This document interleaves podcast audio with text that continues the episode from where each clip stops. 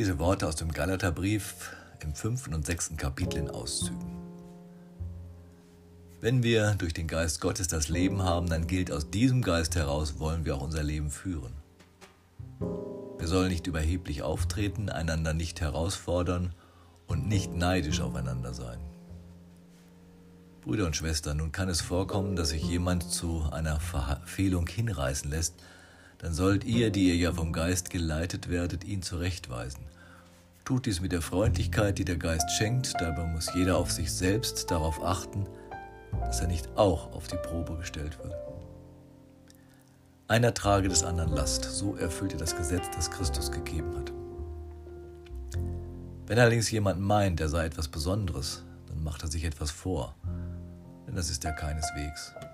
Täuscht euch nicht. Gott lässt keinen Spott mit sich treiben, denn was der Mensch sät, das wird er auch ernten. Wer auf den Boden seiner irdischen Gesinnung sät, wird aus seiner Gesinnung Verderben ernten. Aber wer auf den Boden des Heiligen Geistes sät, wird aus dem Geist das ewige Leben ernten. Lasst uns daher nicht müde werden, das Richtige zu tun. Denn wenn die Zeit da ist, werden wir die Ernte einbringen. Wir dürfen nur nicht vorher aufgeben. Solange wir noch Zeit haben, wollen wir allen Menschen Gutes tun. Vor allem aber denjenigen, die durch den Glauben mit uns verbunden sind. Liebe Hörerinnen, lieber Hörer, netter Satz eigentlich aus dem Geist Gottes heraus ein Leben führen. Kurz und knapp lese ich dieses sympathische Wort des Paulus, lehne mich zurück und sage ja, das trifft es. Das braucht die Gegenwart, einen anderen Geist gegen die aktuellen Ungeister. Aber was heißt das schon aus dem Geist Gottes heraus ein Leben führen? Ändert sich da was? Führe ich mein Leben aus einem anderen Geist heraus, als der, den wir meinetwegen Zeitgeist nennen können? Paulus sitzt irgendwo in Ephesus und holt seine Schreibutensilien heraus. Er wird den Brief an die Gemeinde der Galater, heute bei Ankara gelegen, adressieren. Er ärgert sich bis in die Knochen, denn die Galater verschenken gerade wieder die Freiheit, die der Geist Gottes eröffnet hat. Da gibt es Christen und Christinnen, die waren ehemals jüdischen Glaubens und denen steckt es noch sehr in den Knochen, dass Religion viel mit Gesetzen zu tun hat wenn man denn überhaupt den jüdischen Glauben so einseitig sieht. Diese Gesetze seien bitteschön auch unter dem Vorzeichen des Christentums zu beachten. Sogar beschneiden lassen sollten sich die männlichen Mitglieder der Gemeinde. Ja, so ist es. Wenn plötzlich klare Regeln wegfallen, wird das Leben nicht einfacher. Wo der Geist Gottes ist, da ist Freiheit. Der französische Dichter und Denker Albert Camus sagte sich, befreien ist gar nichts, frei sein ist schwer. Frei sein ist schwer. Da muss ich mich plötzlich frei entscheiden, aber ich muss mich eben auch entscheiden. Da muss ich plötzlich selbst rausfinden, was gut ist und was schlecht. Und ich kann nicht sagen, das war so vorgeschrieben. Nein, ich muss selbst verantworten, was ich in aller Freiheit entschieden und getan habe. Frei sein ist schwer. Darum will das Volk Gottes irgendwann lieber wieder in die Knechtschaft Ägyptens zurück. Darum ruft Israel irgendwann wieder nach einem König. Darum sind die irritiert, denen Jesus alle Gebote auf das Doppelgebot der Liebe reduziert. Er schenkt ihnen eine himmelweite Freiheit, die sich nur durch die Liebe bzw. Verantwortung bändigen lässt. Der Geigenvirtuose Jehu Menuhin sagte einmal, Freiheit ist nicht Freiheit zu tun, was man will, Sie ist die Verantwortung, das zu tun, was man tun muss. Frei sein ist schwer. Zunehmend reagieren heute die Menschen auf die Freiheit und Offenheit der Gesellschaft mit dem Ruf nach einem starken Mann und einer starken Frau. Mal sehen, was jetzt heute in Italien bei den Wahlen rauskommt. Gewinnen die, die die klammheimlich dem Faschismus alter Zeiten anhängen, mit einer klaren Struktur von Regeln, Gut und Böse. Sie befreien ist nichts, Frei sein ist schwer.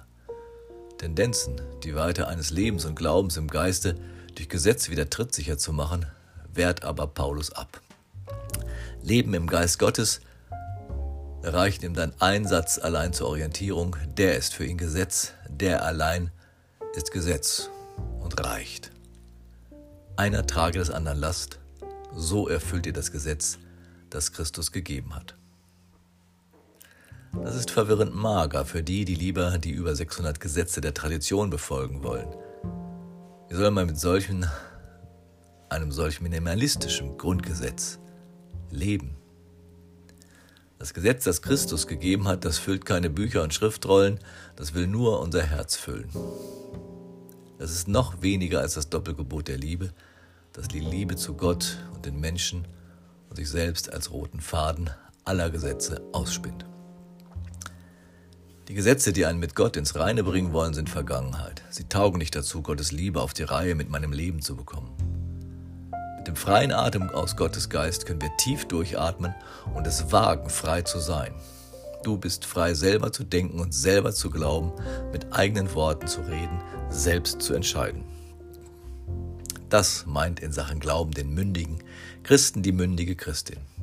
In Sachen Gesellschaft den mündigen Bürger die mündige Bürgerin. Genau das treibt Paulus um, als er sich hinsetzt und schreibt, wie kann ich den Galatern einen Glauben eröffnen, der Mut macht, Freiheit zu wagen? Wie werden sie verstehen, dass Gottes Liebe keine Opfer will, sondern uns an die Seite der Opfer schlägt, derer die unendliche Lasten auf den Schultern tragen. Es geht um die, die unter der Last ihres Lebens zusammenbrechen. Ob wir sie in den Blick und in die Arme nehmen, daran zeigt sich, ob wir aus dem Geist Gottes heraus unser Leben führen. Was es heißt, frei zu leben, beweist sich darin, solidarisch zu leben. Die Gemeinde der Christen und Christinnen wird damit zur Modellgesellschaft ihrer Zeit. Da gehen Menschen solidarisch miteinander um und tragen sich gegenseitig. Die, denen es gut geht, die Kraft haben, sind bei denen, denen es gerade schlecht geht und die unter der Last in die Knie gehen. Und morgen kann es sein, dass mir meine Last zu viel wird, dass nicht der Geist des Gebens und Nehmens, der immer von Berechnung getrübt ist, das ist er nicht. Das ist der Geist einer Liebe, die nichts erwartet, sondern nur von Gottes Geist inspiriert ist. Berechnung und Kalkül wären das, was Paulus irdische Gesinnung nennt. Berechnung ist das Gegenteil von Freiheit und Liebe. Sie selbst kann die größten Taten der nächsten Liebe schleichend vergiften.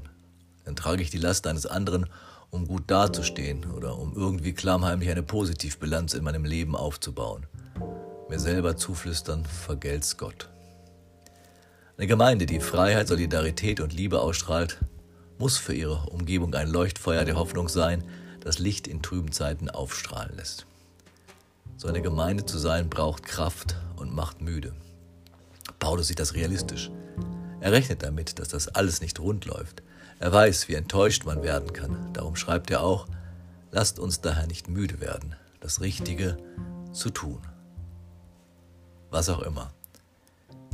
Sicher ist sich Paulus, dass es nicht umsonst ist. Denn wenn die Zeit da ist, werden wir die Ernte einbringen. Wir dürfen nur nicht vorher aufgeben. Nicht aufgeben. Aber wir. Denn allein wird uns schnell die Luft ausgehen. Wir, der unerschütterliche Haufen Menschen, die sich gegenseitig die Lasten von den Schultern heben. Wir, die es wagen, gemeinsam frei zu sein. Und nichts soll uns in die Schranken weisen außer die Liebe. Amen.